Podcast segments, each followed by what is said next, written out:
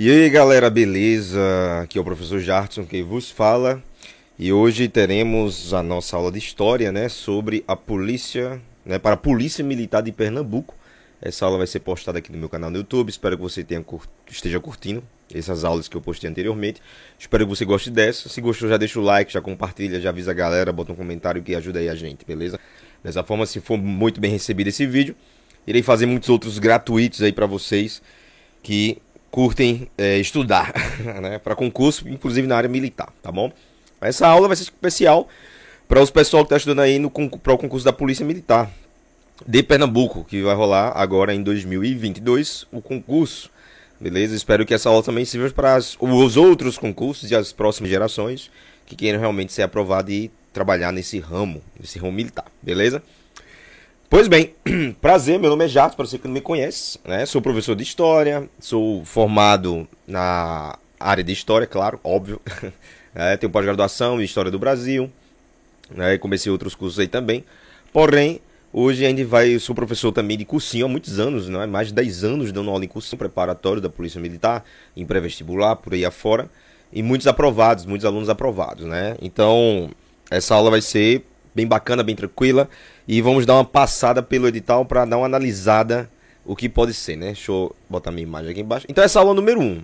Essa nossa aula número 1, um, nós vamos pegar aí uns temas aí do edital, do último concurso, se não me engano foi em 2018, e vamos trabalhar em cima dos primeiros temas ali, já que essa aula número 1 um vai abordar justamente isso. Avançando aqui, uma frase motivadora, né? Eu gosto de uma motivaçãozinha, claro, muito importante. Né? A possibilidade de realizarmos um sonho é o que torna a vida interessante. Então, se você tem um sonho, velho, geralmente os nossos sonhos são, são alcançados através do estudo, não tem pra onde correr. Então, é estudando. Se você quer ser policial, é focar na ideia, botar isso como meta da sua vida, é botar isso como sinônimo para você se manter em pé. Então, sempre estudando, sempre correndo atrás e todos nós iremos alcançar. Né? Eu conquistei o meu sonho também, tornei professor concursado, né, sou concursado pelo estado de Alagoas, sou concursado pelo município em Jacuípe e tu quero aqui ajudar você a realizar o seu, né? Por isso que estamos nesse primeiro momento assim, tudo no YouTube, tá bom? Não sei como é que vai ser no futuro, mas por enquanto é tudo lá. Esse é o edital. Deixa eu pegar aqui o canetinha, botar minha imagem para cima.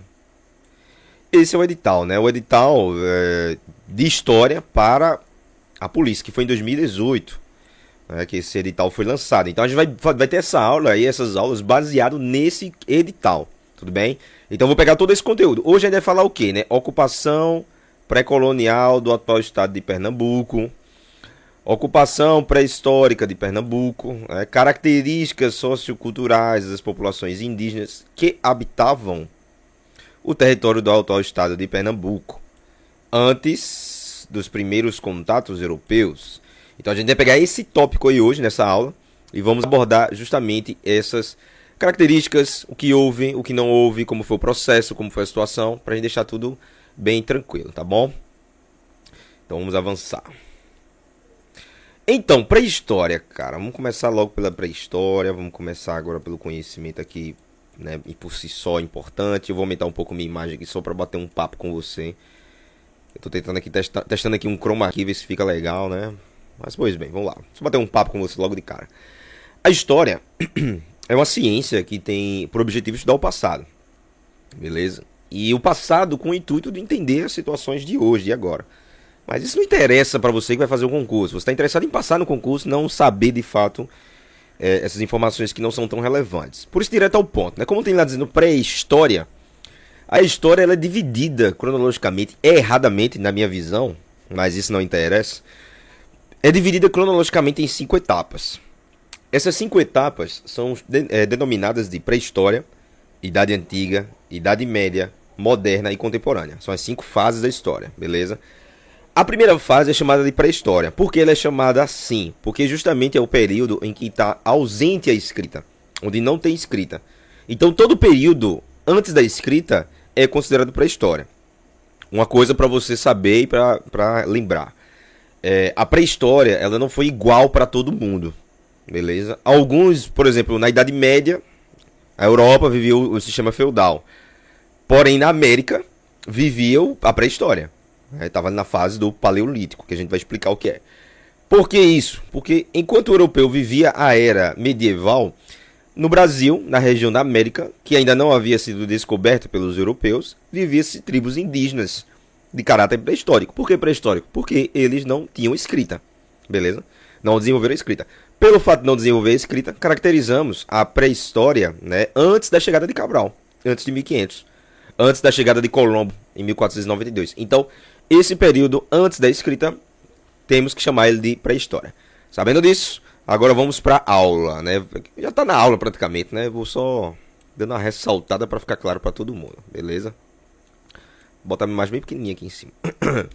Pois bem, a pré-história, então, é, é considerado o período mais longo da humanidade, da história da humanidade. A pré-história é gigantesca, né? Vai desde o surgimento dos seres humanos, os primeiros seres humanos, até a invenção da escrita. Que essa invenção da escrita ocorre mais ou menos aí a 4 mil anos antes de Cristo.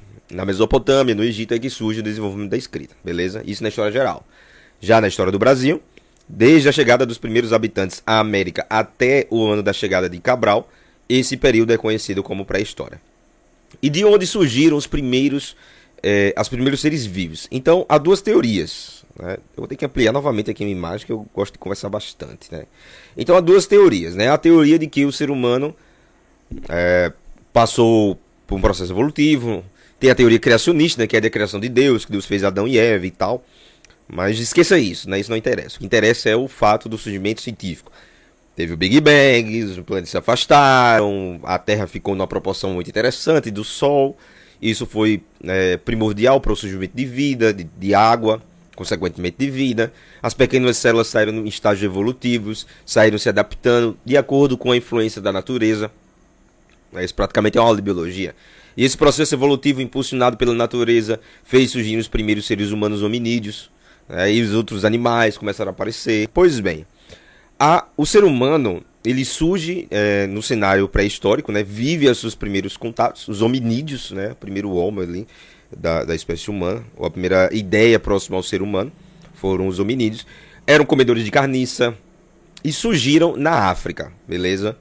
Então, a África foi o berço da formação dos primeiros seres humanos. Por que isso? Porque simplesmente o fóssil mais antigo foi encontrado lá, a Lucy, né? Não tenho a imagem dela aqui, mas que essa informação fique bem clara. A Lucy foi encontrada na África. Então, na África, eh, passou-se por uma fase, um processo de migração, porque os primeiros seres humanos, né, deixa eu avançar aqui o, o slide. Os primeiros seres humanos, ao surgirem na África, né, como mostra aqui, no, no, na própria imagem, eles vão um processo migratório. Eles migram, eles vão de uma região para outra atrás do seu alimento. Nesse caso, eles eram considerados nômades, porque eles migravam para procurar o seu alimento. Então, os homens, primeiros homens saem da, da primeiros seres humanos, né? Homens é muito machista esse termo, né? Os primeiros seres humanos saem da África, migram para a Europa, né? da Europa para a Ásia, da Ásia para a América, né? Cruzando ali o Alasca, né? Até chegar à América do Sul. Essa é a teoria chamada teoria do Estreito de Bering, né, que mostra que os primeiros seres humanos vieram por esse pequena, pequena faixa de terra aqui, né, que é o Estreito de Bering, que né, passa da Rússia para a América. Então, nessa faixa de terra, eles cruzaram. Tem outras teorias né, que vieram de barco das Filipinas, das ilhas da Oceania ali e também chegaram na América.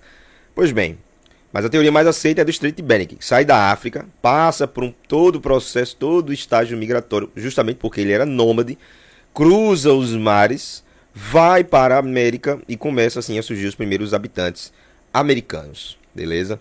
Então é assim que se forma a estrutura e os primeiros povos pré-históricos chegam à América através do Estreito de Bering. Essa transição, essa passagem que eles vão fazendo aqui, né, pelo, ao longo da Ásia, da, da Europa essa passagem é interessante analisar que o ser humano vai ganhando características diferenciadas, vai ganhando características únicas, né? É, cada pessoa vai tendo a sua ideia, tua, cada, claro, influenciado por cada região e, que eles estão.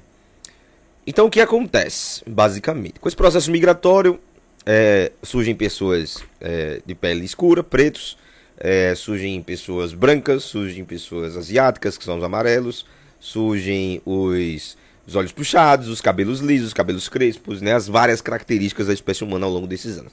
E o índio é a prova desse processo, dessa transformação, porque o índio é tudo isso. O índio tem a pele escura, o índio é o olho puxado, o índio tem o cabelo liso, o índio praticamente não tem pelos, não tem barba, já é uma coisa muito asiática. Então essa estrutura física é, do indígena é interessante porque ele faz todo o traçado do processo evolutivo da história da humanidade, tá bom? Então esse ponto é marcante, beleza? Até chegar na América. Aqui, ó, também outra imagem mostrando, né? Estreito de Bering aí, lá em cima. Aqui, ó. Bem aqui. Né? Pois bem, essa aí é a, a, passagem né, que levou o ser humano para a América, tá bom? Pois bem, aí a primeira fase da pré-história é chamada de Paleolítico. É paleolítico. Por que Paleolítico? É a idade da pedra lascada, né? Pedra lascada, como diz a própria imagem. E o ser humano tem algumas características, né? Bem peculiares. Se olhar aqui direitinho, tem aqui, não? Eles moravam em, em cavernas, viviam em grupos pequenos, já dominavam o fogo, né? E caçavam grandes animais, como o próprio mamute ou um bisão. Seus artefatos desse período foram encontrados em pedras lascadas, como mostra essa própria imagem, né? Eles batiam a pedra uma na outra e faziam o que chamamos de machado de mão, beleza? E também deixaram importantes registros, que foram as pinturas rupestres, né? Que são representações é, deles, da vida deles. Não se sabe ao certo qual a intenção deles colocar isso aí, mas provavelmente é uma ligação religiosa ou algo religioso. Aqui parece um cadeado, velho. Vê que viagem, pô. Essas porra já conheciam cadeado. Pois bem, vamos lá. Aí a característica desse período. É, o ser humano era nômade, beleza? Ele era nômade, ele migrava de uma região a outra. Sociedade de caçadores e coletores. Beleza, então eles caçavam e colhiam. Teve seu início há cerca de 2,5 milhões de anos atrás e seu término há 10 mil anos antes de Cristo. Então faz muito tempo, é o período mais longo. A pré-história já é gigante, beleza. E o Paleolítico é o mais longo de todos, tá bom? Que essa informação fique clara. Aí vem o Neolítico. O Neolítico é a segunda fase, né? Tem outra fase também chamada Mesolítico, mas isso não interessa. O Neolítico já é a fase marcada pelo processo de sedentarização. Beleza? Os seres humanos tornam-se sedentários. Eles eles vivem já em pequenas em comunidades próximos a rios. Por que o sedentarismo vai surgir? Justamente porque vão ocorrer a descoberta, vai ocorrer a descoberta da agricultura, né? Como mostra aqui, ó. Desenvolvimento das, de comunidades e civilizações bem elaboradas com forte domínio da agricultura. Então, o neolítico é a fase em que o ser humano passa a desenvolver a agricultura. Consequentemente, ele se torna sedentário. Essa situação é lembrada na história como a Revolução Agrícola ou a Revolução Neolítica. Beleza? Desculpa. E os índios viviam dessa forma. Os índios viviam no, no, no, no que chamamos de Neolítico. Beleza? É, qual é o modelo econômico? Beleza, eles eram caçadores e coletores, mas eles viviam no que seria chamado de comunismo primitivo, beleza? Tudo era dividido, tudo era igualitário, uma coisa bem primitiva, tá bom? E os instrumentos, claro. Eita, passei. Os instrumentos, claro, super bem elaborados, né? E com pedras já polidas, com sementes, né? com estruturas mais bem feitas, né? Então, o paleolítico é a idade da pedra lascada e o Neolítico, como mostra aqui, é a idade da pedra polida, onde o ser humano passa por um processo de transformação, adaptação e sedentarização. Tá bom?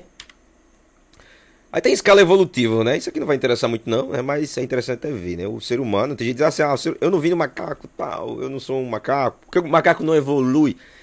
Olha, somos todos primos, né? Somos, somos próximos, temos uma aproximação muito grande, viemos de uma raiz, né? Praticamente igual. Então, basicamente somos próximos, temos uma ligação. Nós evoluímos ao longo desse, desse processo todo, justamente porque. É, eita, peguei errado. Justamente porque os seres humanos né, é, conseguiram se adaptar melhor. Essa adaptação, o trabalho, o descolar do dedo polegar, o movimento em pinça, né, que é muito peculiar nosso. É, e também, claro, quando passamos a caçar, diz alguns historiadores, comemos, né, o tutano, o chamado tutano do osso, né, de alguns animais, cavalos e tal. Antigamente eram comedores de carniça e agora, né, nessa época aí passamos a comer o tutano do osso, que deixou o cérebro do ser humano mais elaborado, consequentemente mais inteligente, até se tornar o topo da cadeia alimentar nessa perspectiva, tá bom? E a pré-história aqui, velho. E a pré-história em Pernambuco? Eu diminui bem muito minha imagem, bota bem aqui no cantinho. E a pré-história em Pernambuco? Foi o como? Foi como esse processo? Os habitantes chegaram aqui justamente pelo, pela questão dos rios, pela questão das matas, né, e se instalaram. Esses grupos, ou as pesquisas históricas, ou pré-históricas, como podemos dizer, né, relaciona que os maiores artefatos foram encontrados na região do, do Agreste e do Sertão, beleza? De Pernambuco. Isso não quer dizer que no, no, no, na zona da mata não tenha. Tem também, né? São chamados sambaquis, né? Que são é, é, restos de sementes, de ossos de peixes e tal, encontrados nas praias ou nas regiões litorâneas, tá bom? Que são chamados de sambaquis. Mas os grandes artefatos foram encontrados basicamente na região do, do Sertão e do Agreste. Você pode ver que o Nordeste em si já tem uma importância muito grande com relação a isso, justamente porque a gente tem a Serra da Capivara, por exemplo, lá no Piauí, que é um importante centro de pesquisa pré-histórico é, da América. E lá tem vários achados, objetos, pinturas rupestres, né, de maneira incrível. Já aqui, você olhando o slide, né, ó, aqui, ó, o Parque Nacional, que fica na Serra do Catimbau, localizado entre o Sertão e o Agreste. Lá é um ponto que tem muitas, muitos registros pré-históricos, beleza? Pernambuco abriga sítios arqueológicos datados de pelo menos 11 mil anos, velho. Muita coisa, bicho. Então chegamos mais ou menos nesse período aqui né? ou muito antes, né? Mas já que temos essas datas aí, então essa data que podemos colocar como datas precisas. Aí vem aqui mais, ó.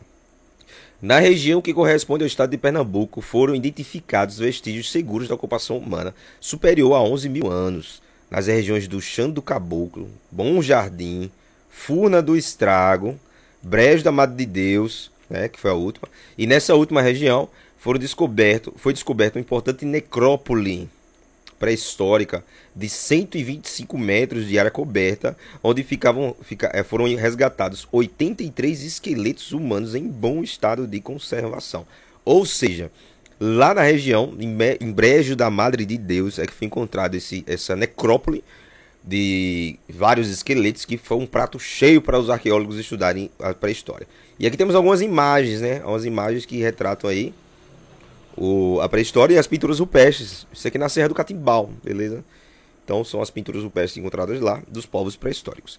E esses povos pré-históricos deram origem aos povos que são considerados os indígenas, beleza? Os índios brasileiros ou os índios pernambucanos, beleza? A gente já pode fazer, fazer uma análise aí sobre a estrutura das vidas indígenas, como era o índio, como é que ele vivia, né?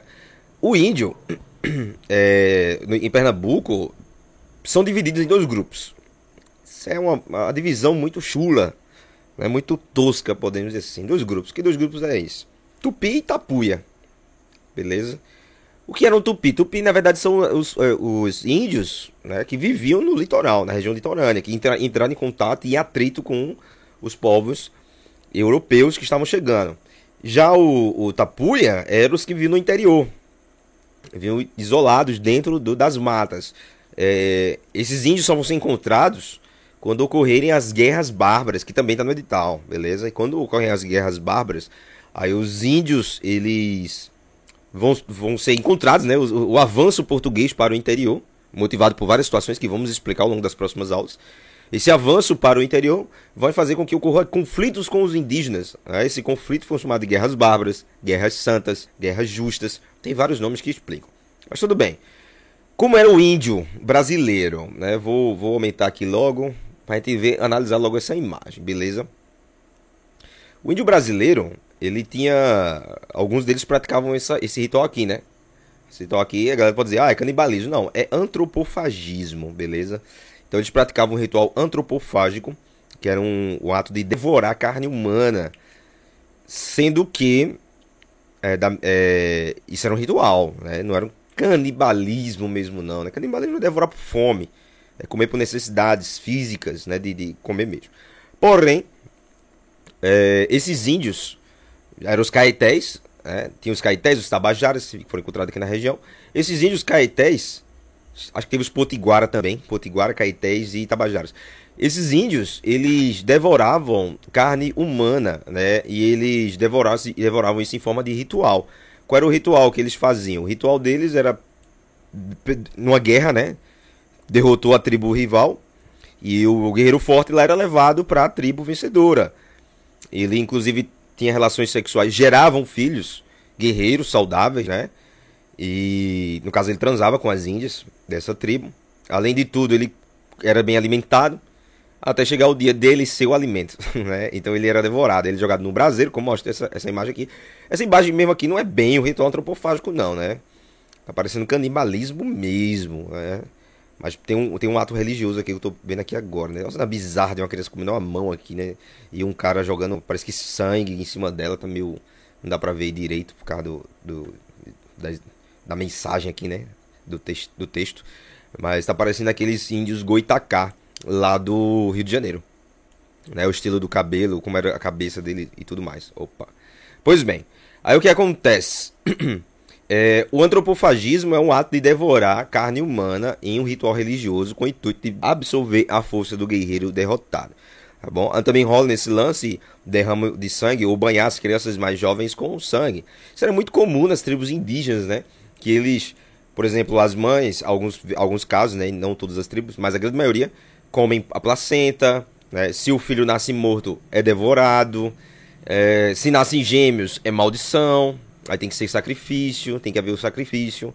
Então esse tipo de cultura indígena era muito comum, coisa que foi tratado pelos europeus como bizarro e macabro né, ou demoníaco, tanto que os índios foram taxados dessa forma aí como seres demoníacos, seguidores do diabo.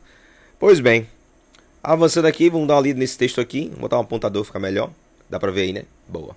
Então diz assim, ó. As doenças foram as principais formas de extermínio desses nativos que não estavam preparados biologicamente para é, determinadas do, para determinadas doenças, deveria ser, né?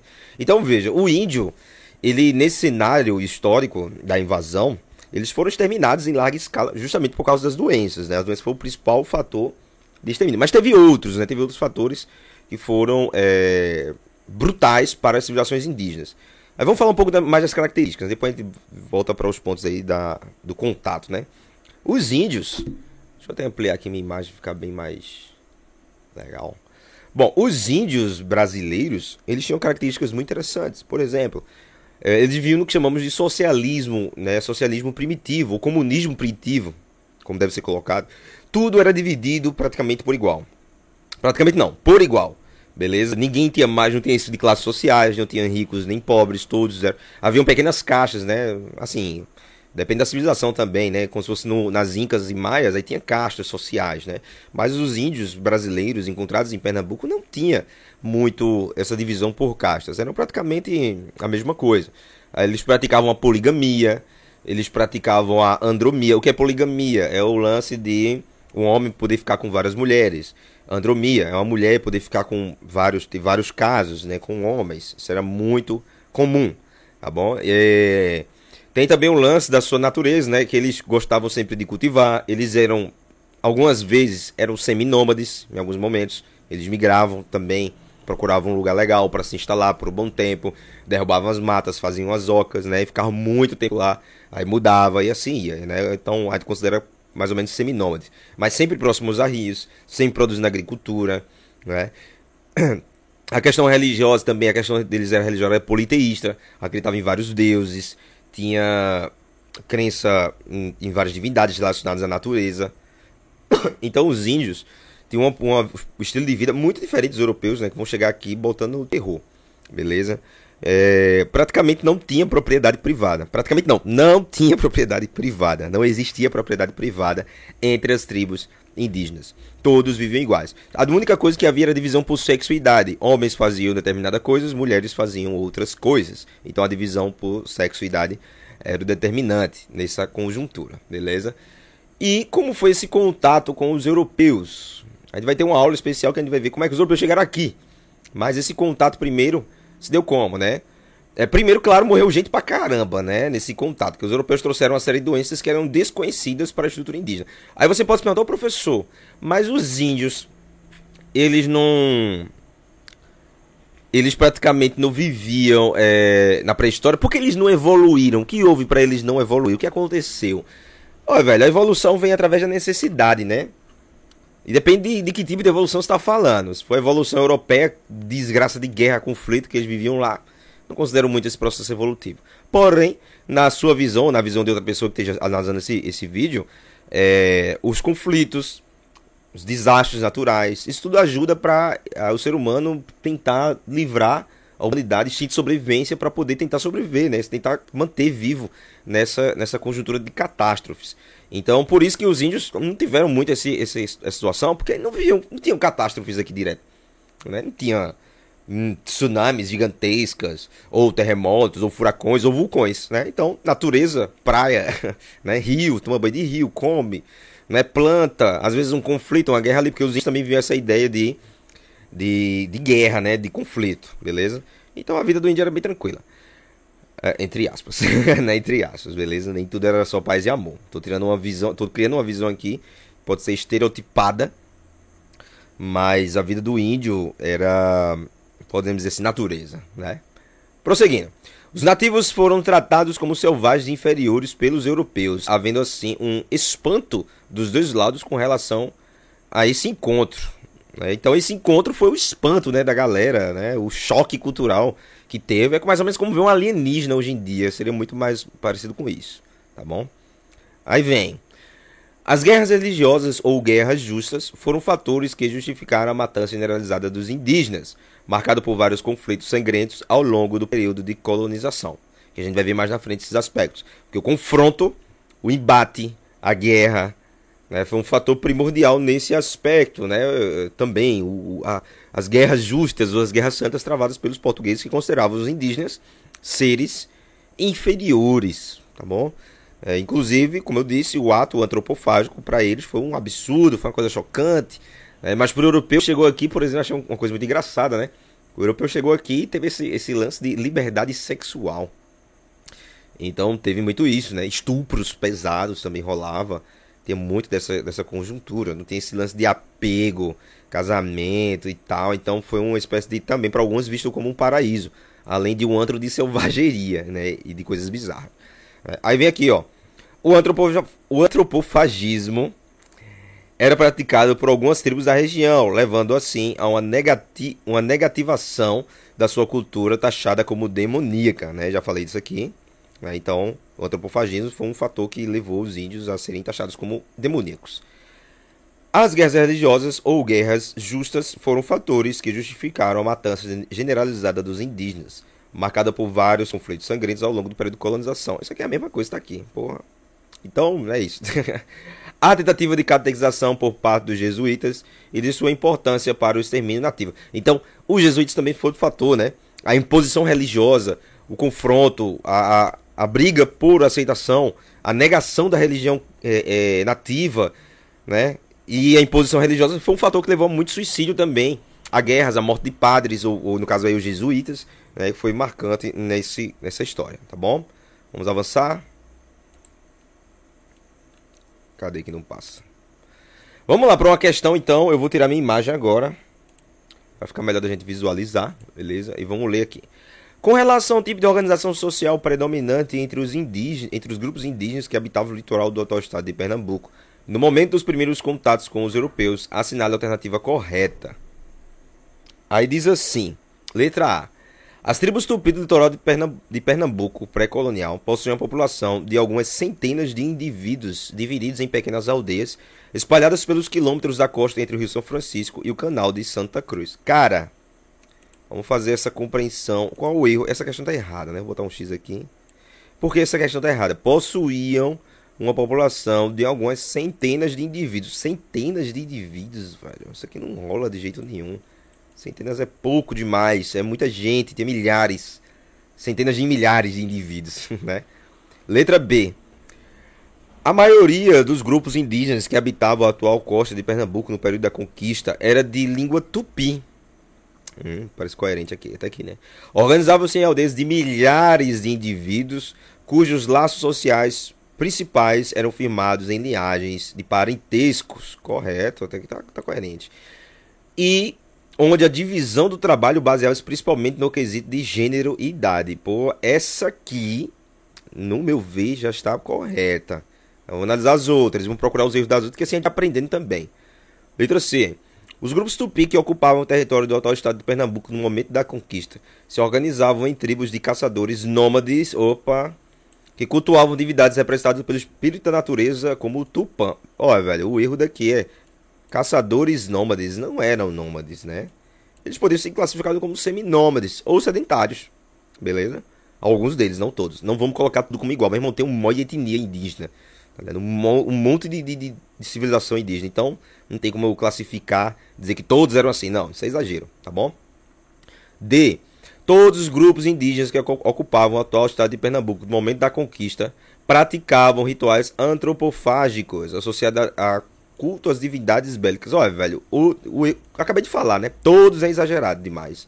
Não, não eram todos, eram algumas. Só os caetés, praticamente. Mas algumas tribos, né? Coloquei só os caetés porque foi o primeiro contato ali. Mas no interior do estado, claro que havia também. Letra E. Os grupos indígenas Tapuia que ocupavam todo o litoral do atual estado de Pernambuco durante o processo de conquista, tinham sua estrutura social baseada em linguagens e parentesco, divisão do trabalho gênero e idade, praticavam agricultura sazonal, possuíam cultura dos principais valores sociais girada em torno da guerra. Bicho, tá tudo certo, menos aqui, ó. Os grupos indígenas Tapuia. Quer dizer o quê? Que os índios Tapuia estavam no litoral do estado de. Tá errado. Quem ficava no litoral eram os tupis beleza? O Tapuia ficava no interior. E Tapuia é um nome também pejorativo, podemos colocar dessa forma. Por quê? Porque foram os portugueses que deram esse nome Tapuia para os índios que ficavam no interior, tá bom? Ficavam dentro. Tinha várias etnias, vários grupos, várias tribos. Mas para o português tudo era Tapuia, beleza? Que é um erro. Então, letra E, errada. Correta, letra, letra B. Beleza? Essa aqui é a correta. Tá bom? Próxima questão, vamos lá. Ter novamente minha imagem. para ler aqui. E parece estar tá cortado. Já agora foi. Será que cortou outra também? Deixa eu ver aqui. Não, outra coisa de boa. Essa aqui. Pronto, vamos lá. Diz assim. Acompanha a leitura. Não se pode ignorar no NE, acho que é Nordeste, na hora de discutir-se a antiguidade do homem na América e as vias de dispersão por eles percorridas não importante se foi há 20, 30 ou 40 mil anos. É conhecido, conhecida de todos a longa sequência estratigráfica, estratigráfica lograda no sítio do Boqueirão de, de pedra, é, pedra furada, que pode significar a permanência do homem pré-histórico nesse sítio a partir de 48 mil anos. Mas a pedra furada não é um caso único. Interessante. Veja, ele fala da pedra furada aqui e tal, dos achados pré-históricos, beleza? Mas não é um caso único, tá bom? Aí tem assim, ó. Voltando na minha imagem. Aí tem assim. É... Em Pernambuco, por exemplo, localizado no, no município de Buíque, o sítio de Alcobaça, aqui, possui um dos maiores e mais representativos painéis de figuras rupestres do estado, que, por seu tamanho e complexidade, é de grande relevância para o entendimento da pré-história local e nacional. Em relação ao estudo do período pré-colonial, sobre o atual estado de Pernambuco, assinale alternativa incorreta. Beleza, então vamos marcar aqui incorreta, porque isso é importante. Incorreta. Letra A. O sítio Furna do Estrago, localizado no município de Brejo da Mata de Deus, é de grande importância para o entendimento, ó, é de grande importância para o entendimento de grupos que habitavam o atual agreste nordestino, uma vez que permite se entender um pouco mais sobre os rituais funerários da época. Correto. Né? A gente falou ali da necrópole que foi encontrada e tal, então é interessante, é válido e tá certo, letra A. Letra B. O material arqueológico encontrado no sítio, que remonta ao período pré-colonial do estado, Veja outro nome aqui, pré-colonial, né? Tudo que vinha antes da colonização. Continuando. É fundamental para se entender o povoamento da região, bem como parte das características socioculturais daqueles que a utilizavam. Correta também, tem nada errado aqui. É, serve para tudo isso, os estudos, a pesquisa. Então, letra B, correta também. C. As figuras rupestres encontradas em várias regiões do sítio de Pernambuco são de grande relevância para a compreensão é, das populações que habitavam as terras pertencentes a, a, hoje a esse estado. Veja, a figura rupestre encontrada nos sítios arqueológicos são de grande relevância, correto. Né? Para a compreensão das populações, correto. Não tem nada de errado isso aqui. D. Diz assim: Embora a região da Zona da Mata também possua vestígios da presença do Homo sapiens sapiens, ó, a Zona da Mata também possui vestígios.